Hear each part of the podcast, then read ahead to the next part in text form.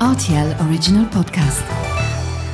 Sans-moi ça, Les faits vont peur. Et la farce La vie, c'est une farce. Ma soupe, s'il vous plaît. J'adore les chocolates. Mon scarpe, mon germe-là Mais combien de fois je dois vous dire que c'est susceptible, l'aubergine? Salut, c'est Mathieu Lopez, bienvenue dans ma cuisine. Ce plat est d'origine anglo-saxonne, c'est même un classique de la cuisine américaine. Mais au fil des années, les Allemands et les Belges l'ont revisité à leur sauce.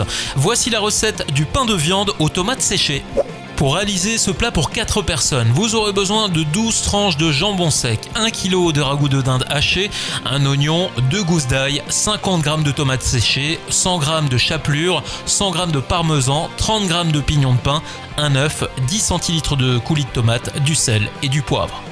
Choisissez deux moules à cake de taille moyenne que vous allez d'abord huiler. Chemisez maintenant le fond ainsi que les côtés à l'aide des tranches de jambon sec.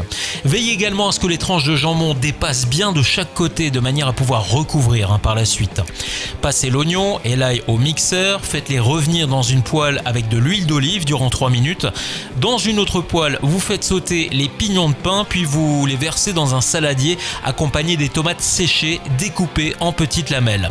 Vous ajoutez dans le saladier le ragoût de dinde haché, la préparation ail oignon, l'œuf, le coulis de tomate, le parmesan, la chapelure, le sel et le poivre. Enfin, vous mélangez le tout pendant que votre four préchauffe à 180 degrés. Dernière étape, vous répartissez le mélange à l'intérieur des deux moules, vous repliez les tranches de jambon qui dépassent directement sur la garniture.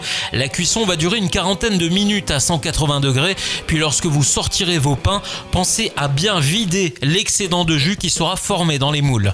Il ne vous reste plus qu'à laisser refroidir et à découper en belles tranches de 3 cm le tout, accompagné d'une salade à base d'huile d'olive et de tomates séchées bien évidemment. Voilà, j'étais ravi de vous recevoir dans ma cuisine pour ce pain de viande aux tomates séchées. Maintenant, c'est à vous de jouer les chefs en cuisine.